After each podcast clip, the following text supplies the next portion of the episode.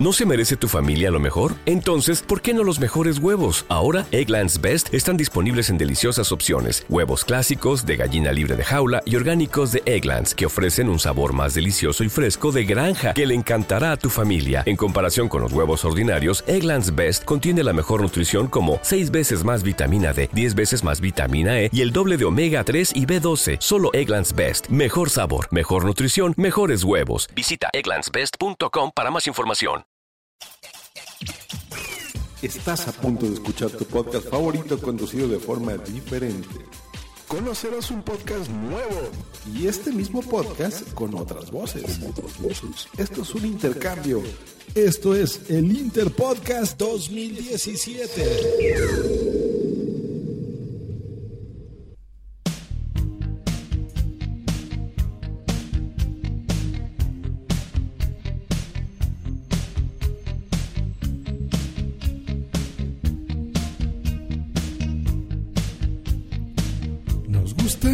Las series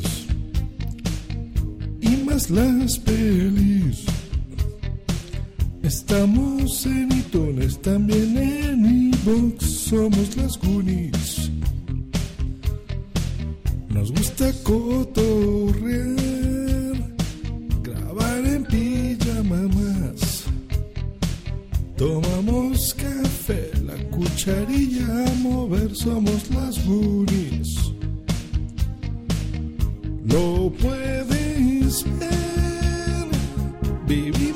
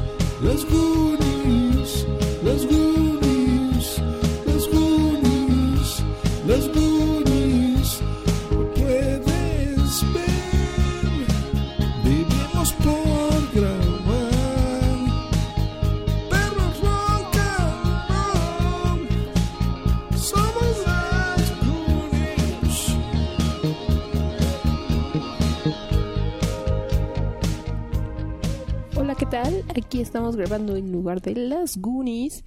Estamos Joss Green. ¿Cómo estás, Joss? Pues yo soy Jos Nadia. ¿Y cómo estás, Silvia? Muy bien, gracias. Aquí feliz de estar grabando este episodio para el Interpodcast 2017. Para mí es un honor hacer Somos unos Goonies, un podcast de cine y series muy bonito. Qué bien te sale ese acento. Yo por eso, no- como a mí no me sale, yo prefiero no hacerlo. Sí, un acento gallego. Pues bueno, comenzamos. Pues empezamos. Y bueno, el día de hoy vamos a hablarles de The Devil's Wear Prada, o como se conoce aquí en México, El Diablo Viste a la Moda, o en España, El Diablo Viste de Prada. ¿No es así, Jos? Exactamente. No, ya voy a hablar bien. Pues sí, bienvenidos. Gente que está escuchando Rola Tweet, ya saben, este es el Interpodcast. Estamos intercambiando papeles. Con el podcast somos unas Goonies. Y mientras yo me voy a tomar aquí, ah, qué rico cafecito, hay que endulzarlo bien. Y comenzamos con la producción de la película. Café, pero si eres podcaster. Pues ¿Por qué no ves. una cerveza? Ah, es que les miento, la verdad, aquí tengo una cerveza también. Ya ven, hay que mezclar cerveza con café, como debe ser. Es café con un poco de cerveza aquí. Pues así es. The Devil Wears Prada es una eh, comedia eh, muy bonita que como todo mundo sabe y si no debería de saber que está basada en la novela de Lauren Winsberg. Entonces eh, hicieron ese librillo y dijeron, pues ¿por qué no? Vamos a hacer la película. Y dentro de la producción de la película, pues bueno, les comentamos que esta es del año 2006, hace 11 años. ¿Tú qué hacías hace 11 años, Booms? Hace 11 años, híjole, no recuerdo exactamente qué estaba haciendo, Mm. pero seguramente cosas buenas, cosas buenas. ¿Ya andábamos juntos? Todavía no. ¿verdad? No, todavía no, todavía no. Ah, se te Pues olvidaron las fechas. ¿no? Ya. Pues bueno, esta es de la productora de 20th Century Fox. eh, con un presupuesto, ¿cuánto, ¿cuánto te imaginas que les haya costado hacer esta película?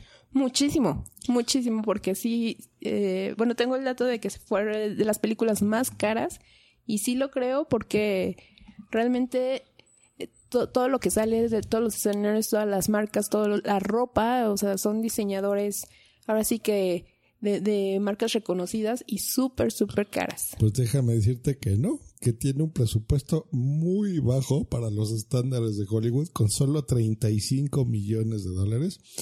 Ya sé que eso ni tú ni yo los, los ganaremos en nuestra vida, eso seguro. Pero bueno, ¿cuánto crees que recaudó esta película? A ver, dame un dato mejor. Agrégale un cero más. 326 millones y medio de dólares. ¿eh? Ahí les alcanzó para por lo menos una mansioncita por ahí. No, no, nada más. Nada más, como ves, o sea, 20th Century Fox, 320 millones de dólares. Y esto es debido a un factor de muchas cosas interesantes. Primero, la dirección. Esta la hizo un tal David Frankel, que la verdad no nos suena de nada. No sé si a ti te suena, Bumsy. Pues no, realmente no mucho, pero mira, tengo aquí el dato de que creo que su primer película, según esta página, fue, eh, fue precisamente esta de, del Diablo Viste de Prada o del Diablo Viste a la Moda en el 2006. Mm. Tiene otra, eh, otra película, también fue director de la de Marley y yo, que en España creo que la tradujeron como una pareja de tres. No sé si te recuerdas de esta película con eh, que es Jennifer An- Aniston y Owen Wilson, donde tienen este perrito precioso Ah, sí. precisamente es de esa película. Y la otra es una donde salió Will Smith, que en, no sé si en España también, pero creo que en México, bueno, en México creo que fue Belleza Oculta. En inglés es Collateral Beauty. Sí, Collateral Beauty. eh, repite también actuación con Meryl Streep en, ¿cuál fue? The Big Year, me parece. Entonces también ahí la, la recontrató. Eh, y bueno, películas así extrañas como eh, Miami Rhapsody, Dear Diary, eh, Just Like You Imagine. Esta, The Devil Wears Prada, que yo creo que es su película más famosa, la que comentas Meryl and Me, The Big Year, Hope Springs, One Chance, Collateral Beauty. Y eh, para el 2018 puede ser eh, una que está, eh, todavía no han puesto fecha, pero se va a llamar Magic. Así que bueno, curioso, curiosa filmografía de David Frankel. Y pues bueno, esta producción la hizo Wendy Fearman, el guion de Alan Brooke McKenna, la música de Theodore Shapiro, con un soundtrack medio ligerillo, ¿no? Yo, ahí que, yo creo que puedo destacar el cover que hizo Alanis Morissette, ¿no? Eh, la vimos ahí. Y así como que algo suena. No es el fuerte de la- del film, la verdad, la música. Mm, a ver, te voy a no interrumpir un poco, porque estoy viendo aquí en la película, en la página de IMD IMDb, los datos de la película, y dice que la película tuvo un presupuesto de 35 millones Ajá, estimados. Y en, en su primer semana, en su primer fin de semana recaudó 27 millones y medio y en total juntaron 124 millones 732 mil. Entonces nos vamos a pelear con Wikipedia, ¿no? Porque aquí dice que la recaudación es de 326 millones de dólares. Pues, eh, ficha de Internet, Internet Movie Database y Film Affinity. Pero bueno, pues bueno, lo que sea. Aquí yo le creo a Wikipedia. 326 millones de dólares es un montón. Pues bueno, dirigida por este muchachón y eh, basada en esto, ¿no? En el libro que les estamos comentando de Lauren Winsberg, esta novela exitosa. Y, y, y es que así son las películas, ¿no? Y los productores. O sea, siempre que se les ocurre eh, a alguien, generalmente al productor, que lee y le entregan muchos libros y dicen, oye, vamos a hacer esto, dices, pues adelante. Eh, es una buena historia. Y para una buena historia tienes que contratar a un gran elenco. Y, eh, y lo tiene, o sea, lo tiene, la verdad, porque en el 2006, bueno, quien ya era súper conocida es el Diablo, que viste de Prada, viste la moda, que es nada más y nada menos que Meryl Streep. Actor Sasa, ¿no? Así es, ella, ella protagoniza a Miranda Presley, que es la directora de esta famosísima revista de, de moda. Luego tenemos a Anne Hathaway, que hace el papel de Andy, Andy Sachs. Eh, tenemos a, a la guapísima de Emily Blunt, que hace un papel con su mismo nombre, Emily. y que nadie conocía a Emily Blunt hasta esta película. Yo creo que esta fue la que la dio el salto a la fama, ¿no? Y que la verdad fue, un- fue un buen papel el que hizo aquí, ¿no? O sea, el, el papel de, de la, la, la chica, la, la- ahora sí que se puede decir la, la bitch de la oficina, La hija de Des- puta. de esa que quiere, quiere destacar con el jefe o con la jefa y a fuerza quiere eh, este, ser reconocida sin importar eh, qué es lo que tenga que hacer, sin importar a quién tenga que pisotear. Y pues le quedó muy bien, la verdad. Sí, súper bien. Eh, eh, yo creo que eso es parte de lo que recuerdan muchos, ¿no? De, de la película en sí. La actuación de Emily Blunt. Y lo hizo tan bien que pues por eso también eh, fue reconocida y ahora es quien es, ¿no? Yo creo que uno de mis actores favoritos de la vida, que es Stanley Tucci. Eh, buenísimo este cabrón. O sea, en el papel de Nigel, que es, muy bien. él, él, él hace como el, se, se- se podría decir que es el, el tipo buena onda, ¿no? El, el- el que llega y, y ahora sí que apapacha a, a los de recién ingreso en una oficina, ¿no? Sí, sí, sí, sí, sí. Sí, es ese, ese tipo buena onda el que te guía sin, sin que sea precisamente tu maestro, pero buen papel. Eh, está Simon Baker como Christian Thompson, que es el tipo... eh, no le pone el cuerno precisamente a Andy, pero bueno, más o menos, ¿no? Es como el segundo galán de la película. Así, y es el guapísimo, bueno, a mí sí me gusta mucho Alvin Rainier, que hace el papel de, de del novio de, de aquí Anne, Hathaway. A Adrian, no sé si tú lo ubicas en otros, en otros papeles. Él, mu- muchos lo han de ubicar por su papel en Entourage, en esta serie de televisión. Yo no Pero. También hizo una que se llama Crazy, que es de esas como chick flicks adolescentes, para adolescentes, que es más o menos la historia de, ya sabes, la, la vecina, la, la chica de al lado, la, the girl next door, más o menos. Ajá. La hizo con... Ay, se me olvidó- fue el nombre de... La, la que hacía de Sabrina, de la bruja Ah, adolescente. Sí, sí, sí. La hizo con ella y de, de hecho de, de esa película fue un, bueno, un dato curioso es que eh, Britney Spears hizo un video, eh, este, el video de Crazy precisamente, que es que se basó con el, los personajes de esta película y ellos salen en el video. Uh. Pero bueno, regresemos a, al Diablo Viste a la Moda o al Diablo Viste de Prada. Sí, se llama Melissa John Hart. Ah, ella. está, o sea, Sabrina. Sabrosina, le decía yo. pues así es. Bueno, pues ¿de qué se trata la película? Pues vamos a comentarles. Está la chica que podría ser realmente la protagonista. Yo creo que sí es, que es eh, Andy. Y esta es una chica, es una aspirante a periodista, se acaba de graduar, ya saben, uno siempre está buscando trabajillo. Eh, y lo que ella quiere, pues es realmente ser, em, pues reportera o más bien redactora, un trabajo de ese estilo más eh, profesional. Pero eh, en la trama, pues bueno, se ve que mm, no explican precisamente por qué, pero sí se sabe que la, el personaje de Miranda Priestley eh, pues es muy reconocida en el mundo editorial, sobre todo de las revistas y demás. Ella lo que quiere es trabajar, por ejemplo, en el New Yorker o en una publicación así más seria, pero sabe que si se eh, pues, tiene ese trabajo, pues le pueden ofrecer algo más, ¿no? En el futuro. Entonces, pues bueno, llega, le hacen de entrada todas las tomas de Nueva York, que, que eso es muy bonito. A mí me gusta mucho la fotografía, curiosamente, de esta película, porque sí retratan como mm, un Nueva York muy fashion, ¿no? No sé si te da, desde el primeros dos, tres minutos de la película, son tomas muy bonitas, de veras que la fotografía está muy buena. eh, yo creo que todos los extras y todo el mundo lo, lo contrataron eh, y lo maquillaron como muy guapos. Y como Que, muy que de hecho fashion, ¿no? a- así es como se maneja. El nue- la ciudad de Nueva York es como que el centro de, de la moda. No sé si recuerdas también esta serie de Sex and the City, el de Sex en la ciudad, Claro. que precisamente es en Nueva York y es donde pasan todos estos, igual que los desfiles de moda, todos los diseñadores, todo, todo es- todas estas grandes Claro. marcas hacen sus Nueva presentaciones York ahí. es una de ellas, no igual que París. Eh, bueno, París es así el rey, eh, Nueva York se, se lo pelean. Eh, Milán, ¿no? En, en Italia. Entonces, bueno, lo reflejan bien, pero bueno, la parte fashion, ¿no? O sea, no te ponen ahí el Bronx ni el, gacho de Nueva York. Exacto. es así igual que en la Ciudad de México, que hay así zonas súper exclusivas, chic, muy cool. Y también zonas muy feas, ¿no? entonces, bueno, e- eso es así lo que te, lo que te proyectan en la película.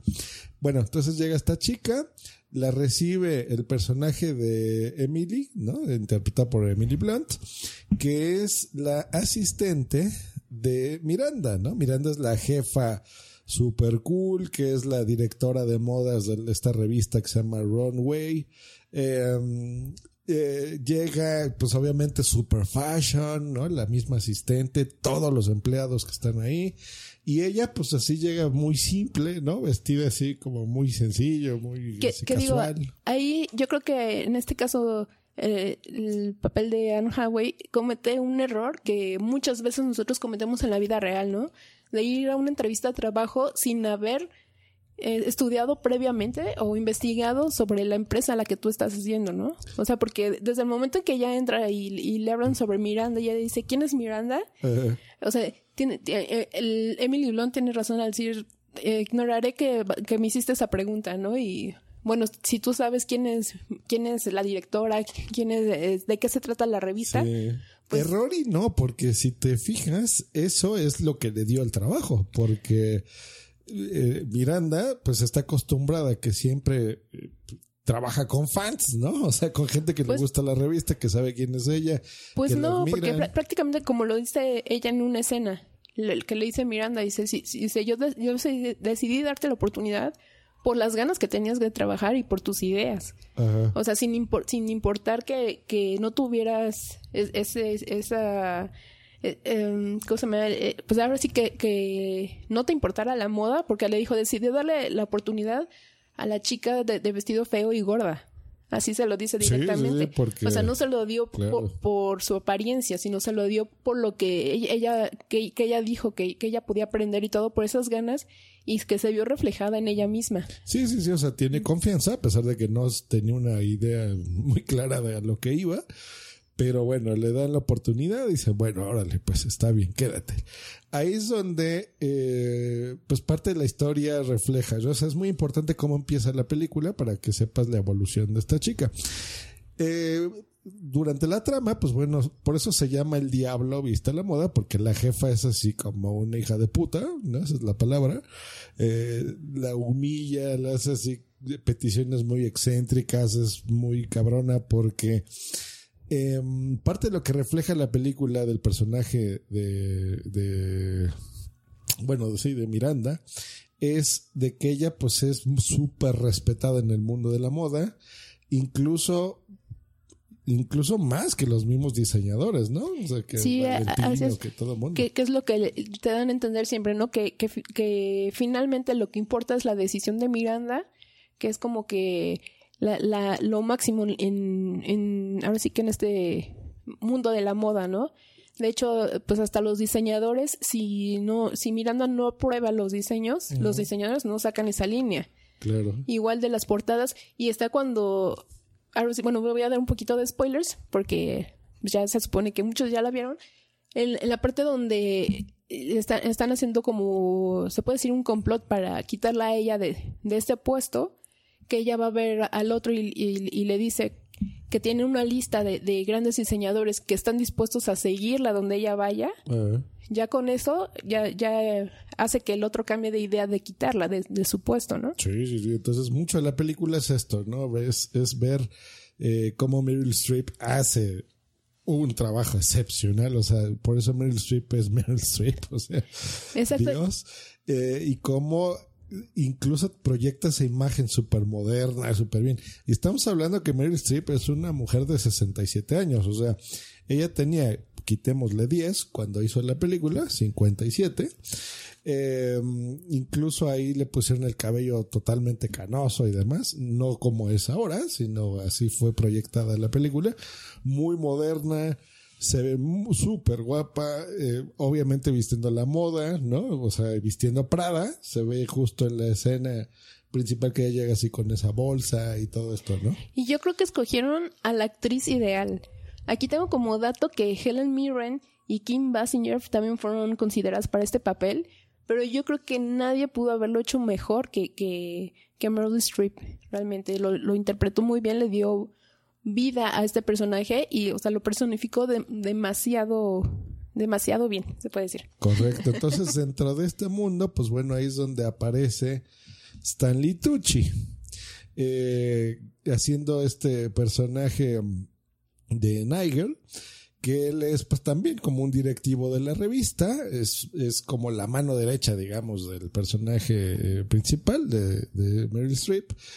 Y este pues es como el tipo, pues mire, ustedes lo saben, ¿no? O sea, tú que eres mujer, Bumsy, o sea, que cuando llegas a esos mundos pues es como de burlarte de todos y de, ay, ya viste qué horrible suéter trae hoy y cosas así, ¿no? Entonces, mientras todas visten de Chanel y los zapatos de, de Jimmy, ¿cómo se güey? Jimmy Choo.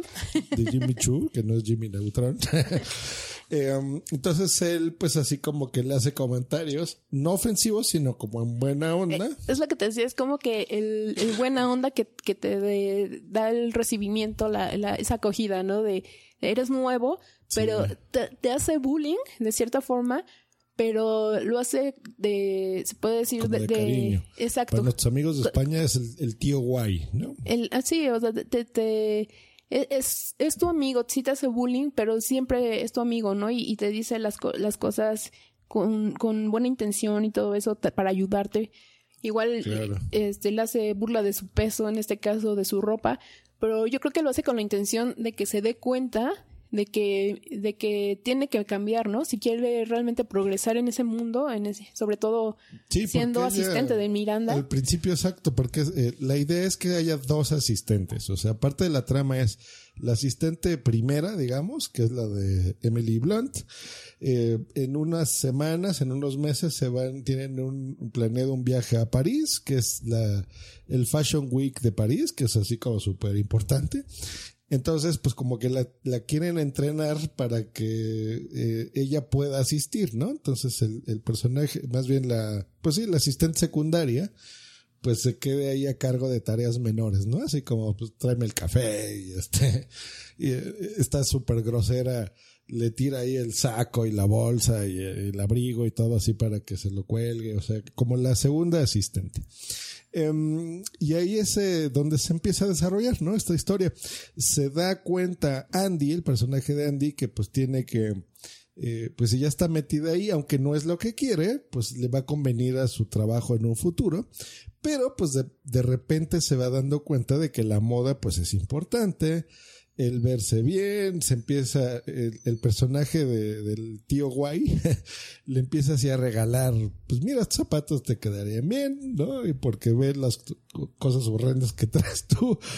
Pero No, lo dice como en buen plan, ¿no? Y yo creo onda. que eso pasa no solo en ese mundo de la moda, sino en, en casi todos, ¿no? En, en casi todas las oficinas, de que muchas veces para poder sobresalir tienes que, que estar sacrificando muchas cosas, a pesar que en este caso que decía, estás mal pagada y te están, eh, te, ahora sí que te están explotando, te, te, no te están valorando demasiado, tú estás entregando más, pero es por tu deseo de que algún día vas a llegar alto, ¿no? Que es lo mismo que le pasa a él, a, a- al personaje de Stanley Tucci, que, que es tanto tiempo que ha estado junto a Miranda y todo, y cuando llega su momento para que lo pongan como director de la revista, pues deciden darle el papel a otro, a, esta otra persona, ¿no? Ese- puesto a otra persona. Entonces Claro. sí se desilusiona, pero todavía tiene la esperanza de que Miranda algún día me lo va a saber reconocer, ¿no? O sea, y- Sí, y, sí, sí. y aún así él sigue y, y pues yo creo que eso pasa en cualquier oficina, ¿no? Que, bueno, tú lo has visto, a mí me ha pasado que me tengo que quedar horas extras y todo. A veces, o sea, sí tienes que dar ese, ese esfuerzo, ¿no? O sea, de, de si quieres llegar a, a tener un poquito más, un, un mejor puesto o algo así, que te lo reconozcan, pues también tienes que dar ese extra, ¿no? Tú también. Sí, claro, y más en, un lugar como este, que pues es algo de moda, pues bueno, lo vas haciendo. Entonces se va dando cuenta Andrea que se está empezando a ajustar, le empiezan a dar beneficios, como no sé, un regalito por acá, un ropa de diseñador por acá, accesorios gratis, una bolsa súper de moda. Entonces empieza a cambiar ella eh, físicamente, eh, de ser el patito feo, Aquí sí me recuerda mucho como, no sé, la de Mujer Bonita, ¿no? Pretty Woman. Eh, algo así similar, ¿no? Del, del, cambio de, bueno, no es en este caso de puta, pero es así como del patito feo, ¿no? O sea, de, de la niña fea a la niña súper guapa, ¿no? La más guapa del edificio. Que es un poco lo que le pasó también cuando hizo la de El diario de una princesa, Eh, que igual era la, la chava X en la, en la escuela, y luego ya cuando le dan la noticia de que ella es una princesa y que tiene que cambiar su forma de vestir y todo, pues ya empiezan también a ser más popular en la escuela, ya, porque ya se viste mejor, ya se empieza a arreglar más, entonces es un cambio totalmente diferente. Pero, Sí, y yo creo que aquí también lo importante es, es, eh, es de- como decías, sí está bien dar ese extra en tu trabajo, pero yo creo que también tienes que poner un límite, ¿no? Porque es lo que ella no hizo, que, que dejó Lo que... hace al final, pero al principio sí es totalmente complaciente a la jefa porque empieza a poner su vida en un puesto secundario. Exacto, y es como le dice Nigel, o bueno, Stan- Stanley Tucci, que le dice, este, tú, tú vas a ir perdiendo poco a poco tu vida, y cuando realmente desaparece tu vida personal, es cuando ya tienes ese aumento, ¿no? Que, eh, pero es, es, es así se lo trata de decir. la- Si quieres eh, destacar en este, en este mundo, tienes que olvidarte de lo que eres ahorita y empezar a ser Claro, como ellos, ¿no? te, te convendrá, ¿no? Pero hasta que un momento está Andy la caga y la jefa, en lugar de correrla, porque casi casi le iba a correr, le dice, pues mira, te va a poner, no lo dice así, pero se entiende que así es, ¿no? O sea, te va a poner así un reto imposible. Eh, ella tiene dos gemelas, dos niñas, así de unos seis años. Entonces eh, le dice, pues a ver, quiero que me consigas una copia del manuscrito todavía no publicado del nuevo libro de Harry Potter, ¿no? Entonces, y quiero que me traigas aquí mi filete super chingón en 15 minutos y el libro, si no me lo traes a las 3 de la tarde, o sea, en 4 horas después, pues casi, casi que pues ahí te ves, ¿no? Porque no vas a servir aquí en el, en el trabajo. Y bueno, esa, esa parte es medio clave en la película porque demuestra que ella con ingenio y, y gracias a- al segundo guapillo de la película que es Christian Thompson, eh, otro escritor que está más o menos relacionado también al mundo de la moda, que se mueve entre ellos, pues bueno, ahí ya le, es como el tercero en discordia, ¿no? Él le, le ayuda, digamos, a conseguir el libro. Mira, tengo aquí un dato del libro que dice que, que este libro que, que le ordena conseguir Miranda a Andy para las gemelas es la séptima parte de Harry Potter. Y conseguirlo era una tarea imposible en ese, en ese tiempo porque es eh, cuan- cuando, está transcurriendo, bueno, en el tiempo que está transcurriendo, la película todavía no se había escrito, la película de, de, de Harry Potter. Entonces, uno de los libros que se usaron en esta película se vendió en una subasta eh, online por 586 dólares. Wow.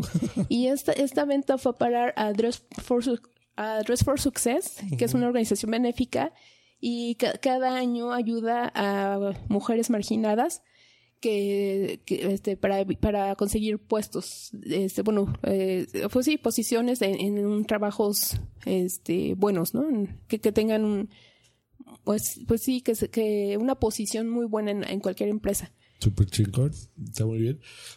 Pues bueno, seguimos acá. Entonces, como les decía al principio de esta reseña, pues bueno, parte de, de que contrataron a Andy era de que la asistente principal pues fuera la semana de la moda. Pero bueno, sin embargo, sufre un accidente.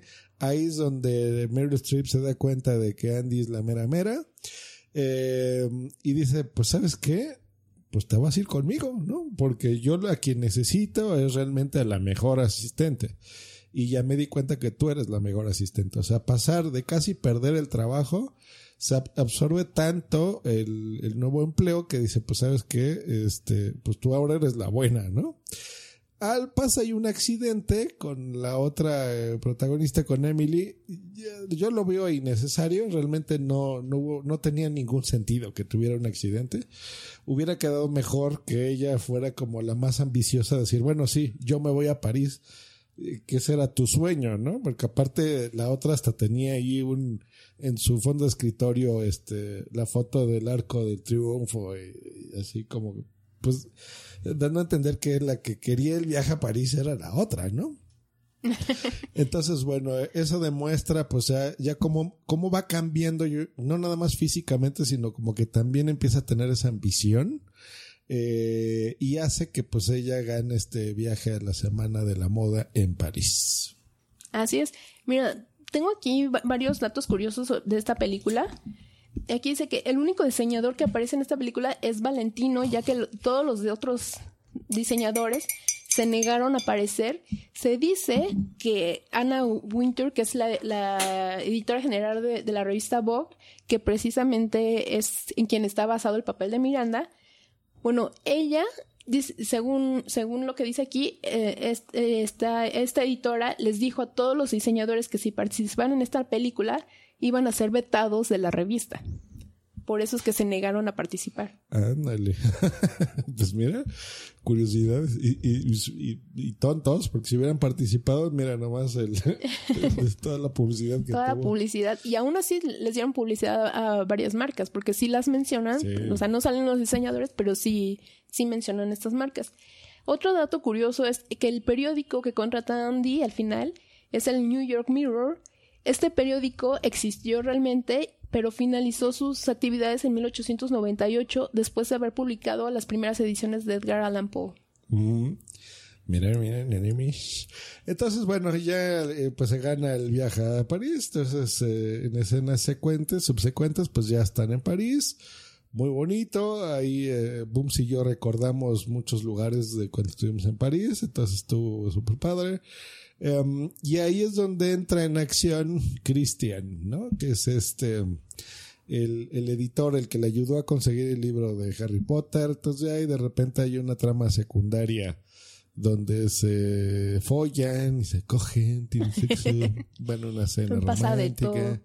Entonces, bueno, ahí están ya con ellos, pues en la semana de la moda le regalan este pues vestidos y todo. Ahí es donde hay cameos ya por fin de gente conocida, o sea, sale eh, Giorgio Armani, ¿no? Sale Calvin Klein, eh, Carlos de Sousa, Valentino, Hermes, eh, Chanel, o sea, todos empiezan a salir, ¿no? Eh, eh, yo creo que eso fue el de lo más caro de la película, ¿no? Ajá, sale He- Heidi Klum también.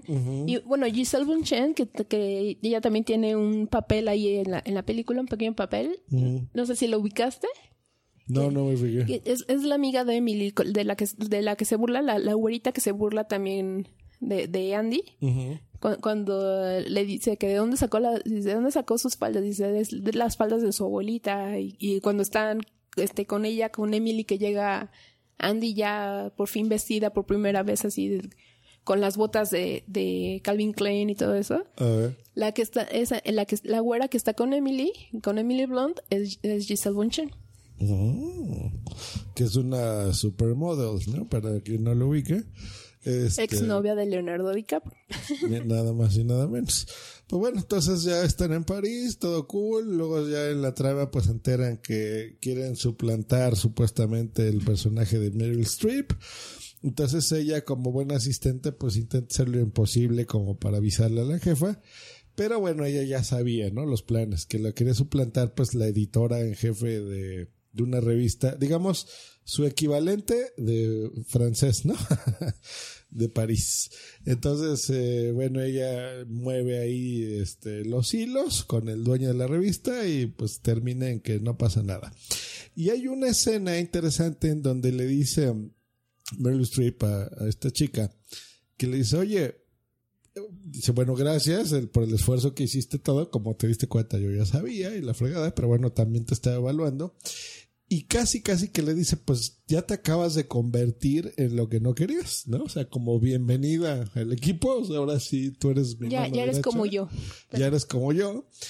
Y ahí es en donde se da cuenta el, el personaje de Anne Hathaway que dice, ah, ah", o sea, mangos, o sea, se da cuenta que dice, efectivamente me convertí en lo que no quería. Sí, porque de hecho ella se niega al principio de que dice, no, dice, eh, yo no soy, yo no soy así.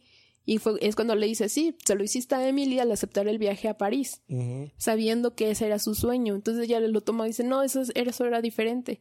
Pero ya analizando, pues se da cuenta que sí es cierto. O sea, eh, pus- puso a un lado el deseo de los demás y, y fue, ella aceptó el, el, el ir a París con tal de, de tener un- una mejor posición, una mejor, que, y que Miranda también tuviera, tuviera una idea mejor sobre ella, ¿no? Ujú. Sí, sí, sí. Entonces, bueno, se da cuenta de eso y ya pues regresa a Nueva York. Intenta hacer las paces, bueno, hace las paces con su novio.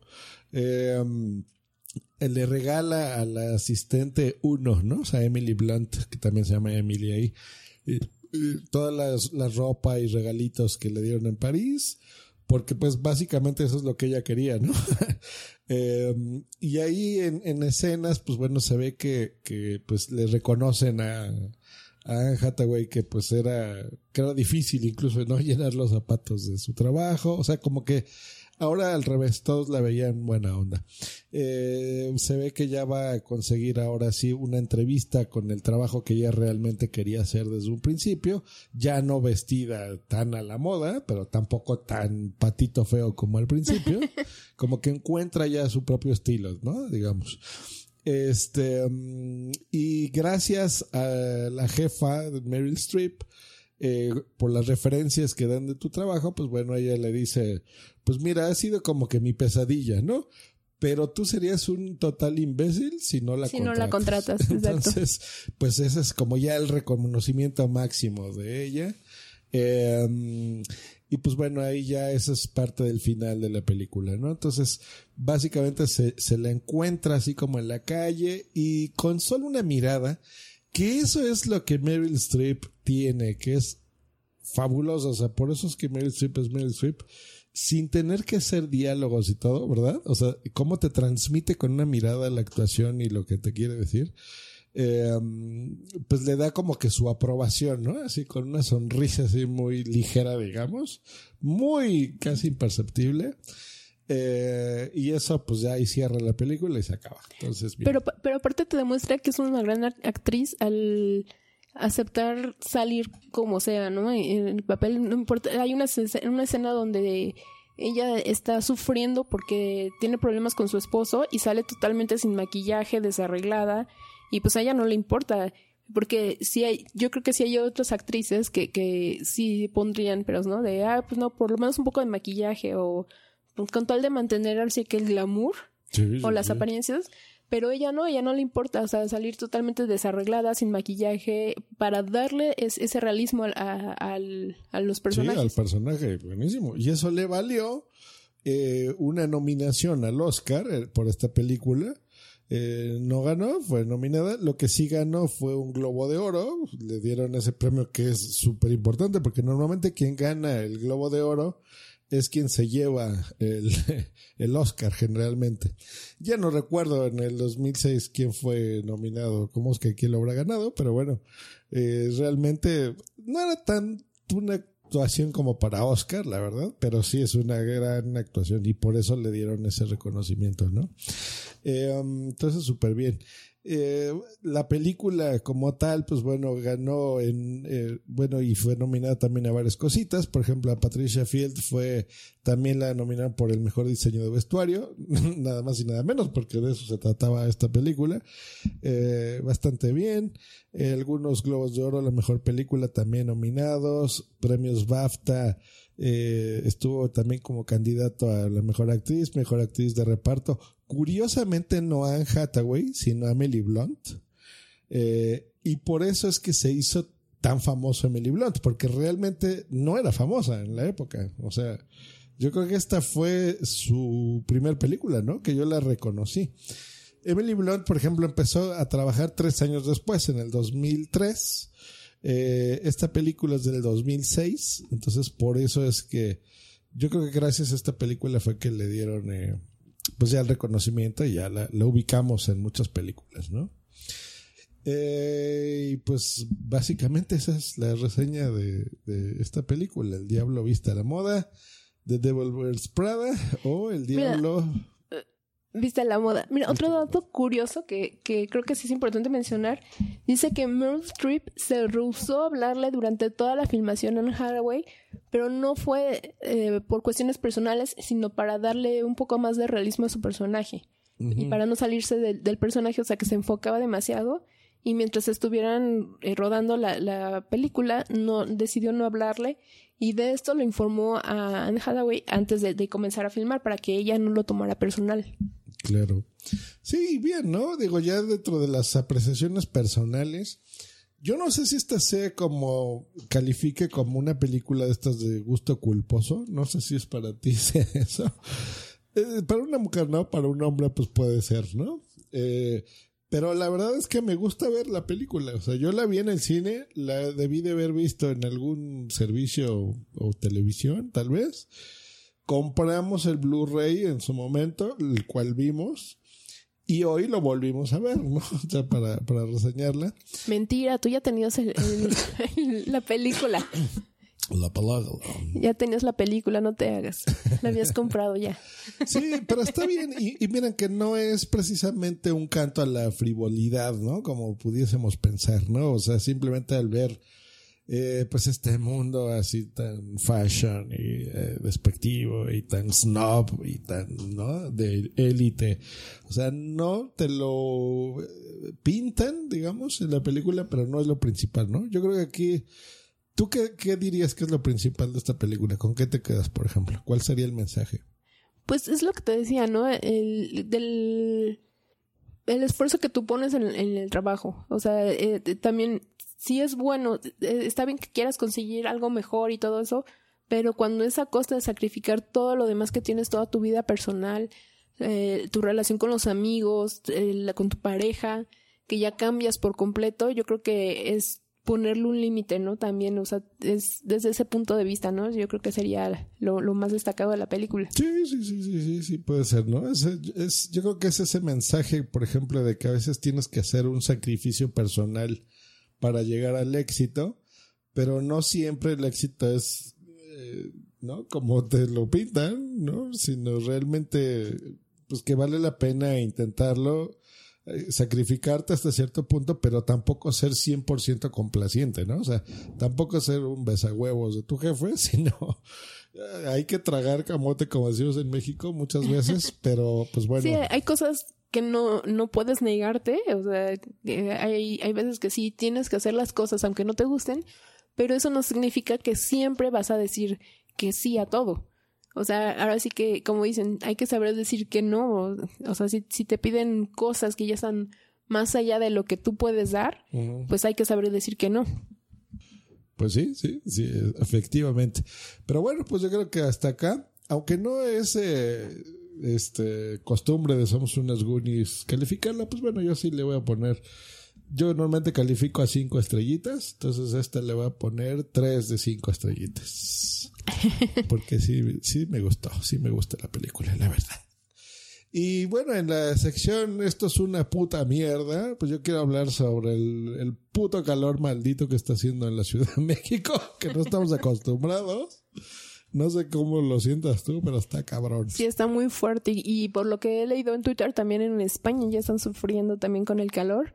Ya he visto algunos memes de que está insoportable, sobre todo en, creo que en Madrid, esa es donde está. Ay, no, sí, horror. Ah, le- Les comentamos a las Goonies que aquí estaba roncando mi mascota. Yo estoy tomando eso, aquí reendulzando mi cafecito, pero estoy en calzonzotes. Qué bueno que los podcasts solo se escuchan. Pues muy bien, ¿qué sigue, Boom? Boom, sí. Pues vamos a, a la sección de recomendaciones. Creo que tú tenías una serie ahí para recomendar. Sí, miren, yo no soy tan del anime, tan fan. Miren, les, les voy a decir, yo he visto, bueno, para quien no sepa, el anime es una animación, es una caricatura, es unos dibujos, les dicen en España, eh, basados generalmente en el manga, que el manga viene siendo como los cómics, ¿no? Para el mundo occidental. Eh, los he visto pocos, curiosamente los que he visto me gustan. Y a pesar de que soy más de series, hoy les quiero hablar de Naruto. Porque yo he visto aquí a, a Boom Silvia que um, hace algunos ayeres, unos años, justo cuando iniciaba Netflix, ella veía, yo veía a un niño amarillento, el niño gato, le decía yo, que tiene así como bigotillos, este, y se reía y se la pasaba bien y decía, ay, tu niño gato. Y así estuvo meses y meses y meses viendo eso. Y ya se fue. Entonces, hasta que de repente, eh, yo como buen fan del, del ramen, eh, les comento que el ramen eh, tiene mucho que ver primero con el manga y con esta anime eh, y con el personaje, ¿no? Porque en la en la serie esta pues les gusta el, personaje principal comer mucho ramen y curiosamente el Naruto, si, si ustedes saben qué es el ramen, que es estos fideitos en un caldo eh, que hay muchas formas de hacerlo, ¿no? Hay unos de pescado, yo no soy de pescado, pero hay otro que es de cerdo y cosas así.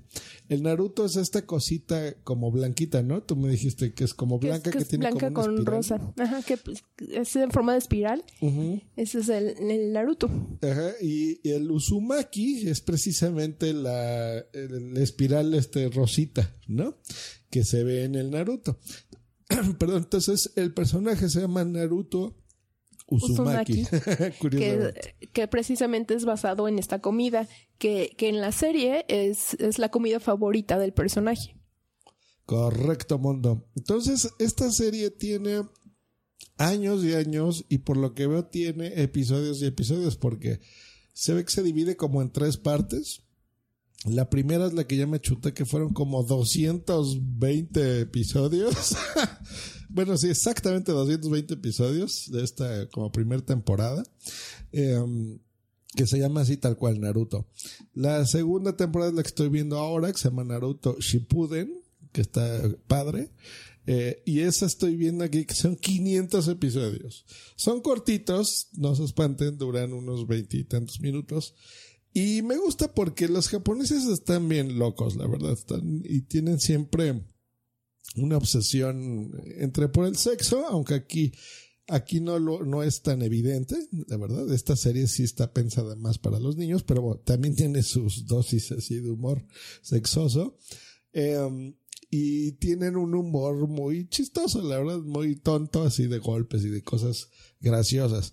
Eh, y básicamente se trata de este muchachillo, de este niño, que es un niño, eh, que vive en un lugar que se llama la aldea de la hoja que su deseo mayor es llegar a ser Hokage, que el Hokage es como el líder de la aldea.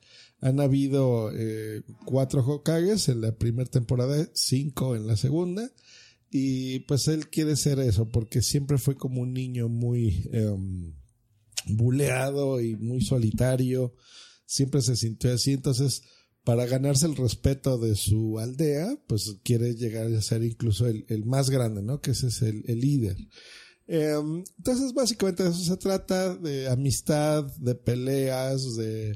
Eh, obviamente tiene trama intermedia interesante, chistecillos varios, muchos, eh, historias de amistad, historias de respeto, historia de superación, eh, todo en esta animación eh, siempre muy interesante, eh, típica de los mangas, bueno, en este caso de los animes.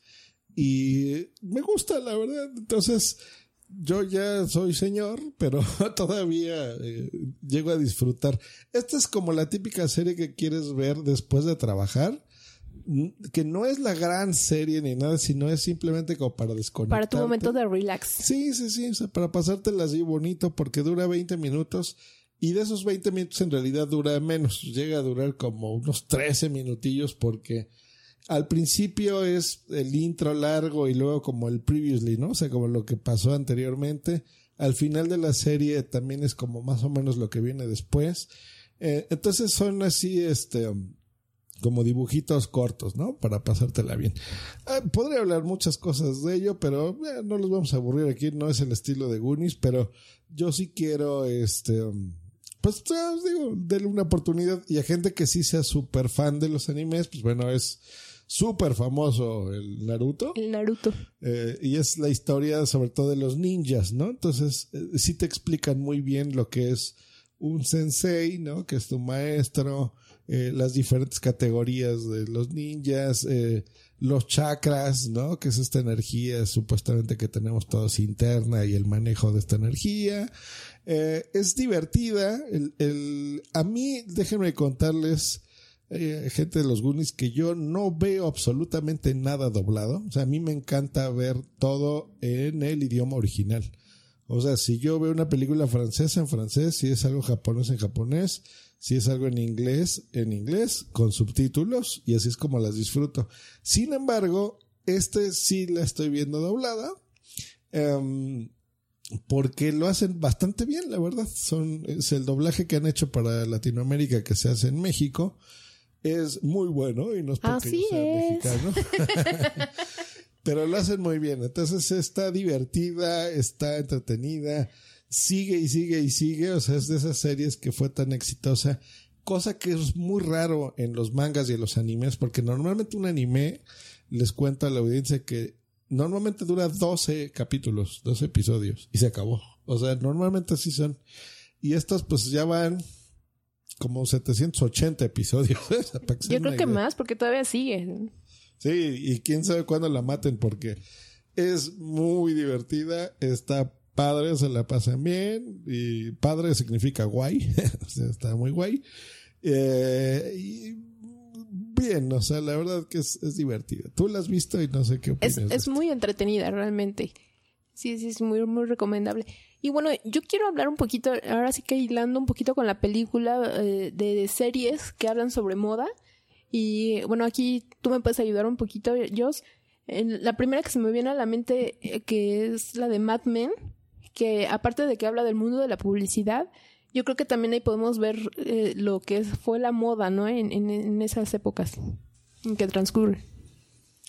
Sí, sí, sí, eh, muy ad hoc, eh, porque está súper bien eh, ambientada. Yo creo que eso es parte del valor que tiene Mad Men. Porque tú la ves y sí te crees que está en los 60, ¿eh? O sea, eh, todo mundo fumando en las oficinas, yo sería muy feliz. Eh, muchos con problemas de alcoholismo, porque también era muy normal. Sí, y aparte, pues, pues el porte, ¿no? El, eh, de, de todo lo que es eh, realmente en el mundo de la publicidad, no solamente, bueno, la parte de los creativos, ahí, ahí sí, eh, actualmente es como que más relajada, son más eh, estilo hippie, por lo menos de lo, lo que a mí me ha tocado ver en mi trabajo. Sí, es como que más estilo hippie, más relajado, o pantalones de mezclilla, así más informal. Pero todo lo que son los directivos, ahí sí tú ves ese porte que tienen, lo- todos los trajes. De, Sí, de- yo siempre he dicho que- que... Que, el mundo debería de realmente ser así. O sea, yo te lo he comentado en varias ocasiones. O sea, realmente, eh, eh, yo creo que de la juventud de nuestros abuelos, más o menos, esas épocas, entre cuare- 50, 60, los 70, no, ya no, los 70 no. Los, No, los yo creo que 70 hasta ya los fueron más hippies, sí. hasta mediados de los 60 diría yo, el mundo era muy elegante. O sea, aquí en México, Ciudad de México y país, se iba a la, a la ópera, la gente vestía de smoking, ibas al teatro, ibas, te arreglabas, eh, era importante salir, era muy bonito caminar en, en nuestra avenida esta principal en Insurgentes, caminar al bosque Chapultepec, era educación, era épocas del pañuelo, era épocas de que te vestías y te peinabas bien y te arreglabas ilustrabas tus zapatos, o sea, Sí, la, verdad, la presentación era, Era muy bonito. importante. Ahora sí que era, da- yo creo que de ahí fue cuando salió esto de cómo te ven, te tratan, ¿no? O sea que sí, sí, sí. sí te tomaban más en serio y ya, y hasta la fecha eh, se sigue siendo, sí, sigue siendo así. Sí, no, no, o sea, como que ciertos puestos ejecutivos, pero incluso ya es más relajado todo, o sea, ahora ya vivimos en la época de Google, donde las empresas son de coloritos y tú puedes ir en chanclas y bueno, pero no todos trabajamos en Google. No, pero es, es así, ¿no? O sea, yo ya veo a la gente y, y, por ejemplo, cuando hemos ido a España, bueno, yo he ido dos veces, tú fuiste conmigo el año pasado, y hemos visto el, eh, su equivalente de los chonis y los canis y la chingada, pues lo mismo tenemos aquí en México. Sí, es lo que te digo, que ahorita ya, eh, por lo menos, eh, bueno, en el mundo de la publicidad, lo que es la parte creativa sí es más relajado el, el estilo, pero ya lo que son directivos y eh, ya todos los ejecutivos y eso sí tienes que ir más arreglado, más formal y todo eso. Sí, entonces en Mad Men eso es, es precisamente el valor, por eso hacemos estos comentarios, porque te la crees, el- las modas que, que se veían ahí en, en los... Está bien de los 60, ¿verdad? Sí. en los Sí. 60 este pues muy propias eh, las mujeres así pues con todos sus corpiños y todo así picudos y eran caderonas y eran mujeres este de de veras no O sea, Bueno, ya ahora pues ya es más bien con cuerpos más reales, es lo que quieres decir. Sí, sí, sí, no, porque más- ahora pues son esqueléticas operadas, este, ya no importa que tengas nalgas, tetas, o sea, que eso es algo que me decía mi primo que, que decía que, que él no entendía por qué cambió ese concepto de belleza de, de que antes era la, la mujer caderona era el estereotipo de belleza y de repente eh, pues eh, ahora sí que estar en los huesos era es lo que lo que más atrae. Dice a mí me sigue atrayendo más una mujer eh, voluptuosa así este caderona con, con curvas realmente o sea que ya que- lo decían ustedes amigos españoles, más vale que le sobre y no que le falte. Eh, entonces, bueno, eso era lo que se veía y los hombres eh, lo mismo, ¿no? O sea, elegantes, bien peinados, arreglados, este, con, ¿no? Buenos zapatos, o sea, eso también para ustedes pues, supongo que es más, Más este, atractivo. atractivo que usar una playera ahora de Star Wars y estar todos barbones y panzones, ¿no? Como estamos todos los podcasters. Eh, Y bueno, pues bueno, O- Otra serie que, que por supuesto que es muy representativa también en este aspecto y que, que la mencionamos hace un momento es la de Sex and the City, de Sexo en la Ciudad, que pues aquí es totalmente igual. La moda, yo creo que eh, si hablamos de eh, equivalencias, el- la serie de Sex and the City sería el equivalente a la película de, de El Diablo Viste de Prada, ¿no? Sí, exacto. Ya más a principios del 2000, puede ser, o a finales de los 90, ya no recuerdo eh, más o menos en qué año está ambientada, pero sería más eh, lo contemporáneo, ¿no? Todavía se puede aplicar a estas épocas. Eh, igual en Nueva York con quién era Carrie Bradshaw o cómo se llamaba Ajá. Sí, esta yo, esa yo me la perdí. O sea, dos que tres episodios los vi. Los que sí vi fue las películas.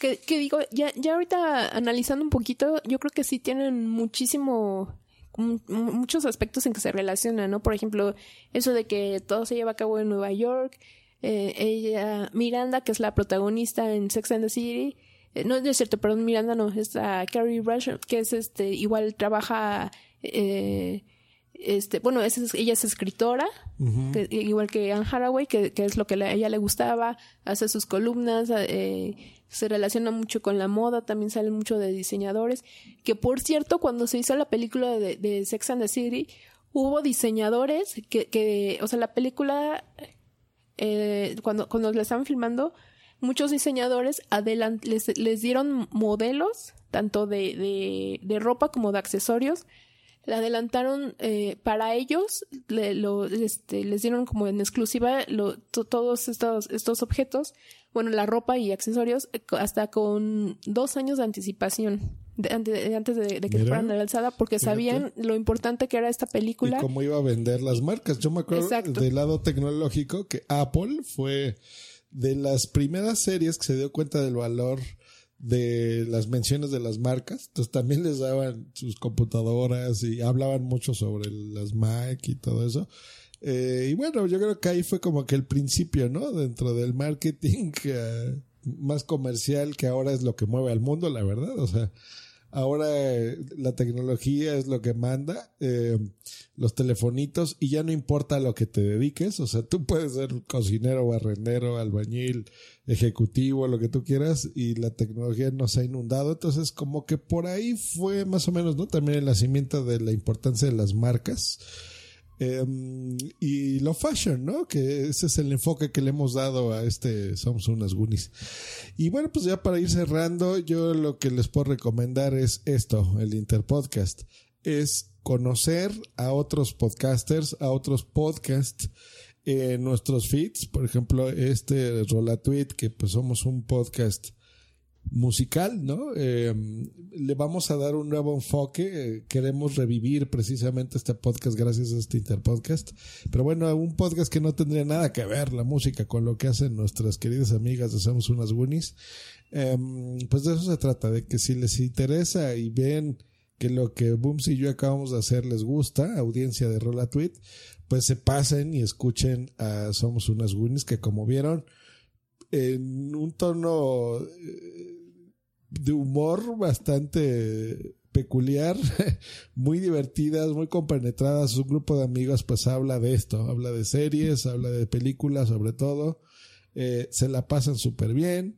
Y, um, y, y agradecer también a todos los, los ocho países que se integraron a esta idea de un servidor que hago eh, también con mis compañeros de Porque Podcast y la podcastfera.net, eh, específicamente de EOB y el Doctor Genoma.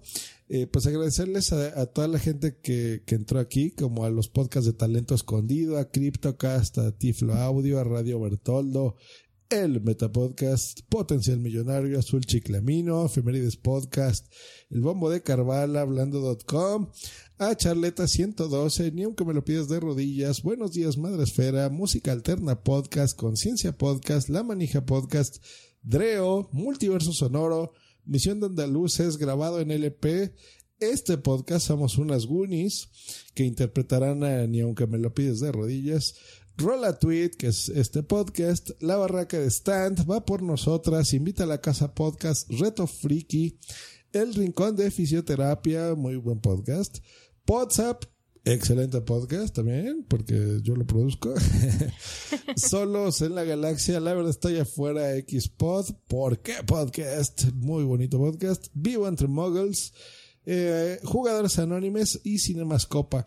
Como vieron, un montón de participantes eh, en este intercambio podcastero. Entonces, mi recomendación es, entren a la podcastfera.net, buscan, o en Twitter, pueden buscar el hashtag Interpodcast 2017. Escuchen estos, denle una oportunidad a estos podcasts porque de eso se trata esto. Se trata de promocionar el podcasting y de que eh, ustedes conozcan más y no se queden oyendo solo lo eh, en nuestra zona de confort, ¿no? Lo, lo, que estamos acostumbrados. Así es, y para la gente que se encuentra en España, precisamente en Madrid, les recordamos que se van a llevar a cabo las Chulapod ese 17 de junio. Va a ser en, el restaurante de Miguel Tres Cantos, que, que es Avenida de la Industria número 16 y van a tener la participación de varios, varios podcasts, como lo que es la Liga de la Justicia, Perdidos en Melmac, Condenados Podcast, y pues obviamente van a estar lo, los chicos de, de Porque Podcast ahí, y obviamente, eh, bueno, creo que esto es con reservación, no estoy muy segura, pero creo que ustedes pueden ahí tener información en, en Twitter, en su cuenta de Twitter que es arroba chulapod. Sí, correcto. Contacten a erro, arroba EOB y él les dará ya todos los datos y les confirmará este todo. Eh, pues bueno, pues cerramos este Somos unas Goonies. Fue muy divertido hacer este podcast. Muchas gracias, chicas. Esperamos que les guste lo que, lo que hicimos. Eh, realmente es con todo respeto. Y pues realmente las admiramos, ¿eh? Porque tanto esfuerzo y tanto hablar. Mire que hasta a mí me costó hacer el, el acento de ustedes, ¿eh? Estuvo divertido al principio. Pues bueno, eso es todo. Gracias por, por venir. Y bueno, la gente de ya de Rola Tweet, pues esperen el regreso de Rola Tweet, que ya compramos equipos y cosas bonitas. Así que próximamente estamos aquí de regreso en, en. Y a lo mejor hasta regresa Rolo. Rolo. pues nos despedimos. Nuevamente muchas gracias a, a, a, las chicas de No Somos Goonies por, por este espacio. Y pues también los que, los que se quedaron fuera este año y tienen ganas de participar en el Interpodcast, anímense y el próximo año lo pueden hacer y van a ver que es muy divertido. Chayito, bye. Un besote, bye.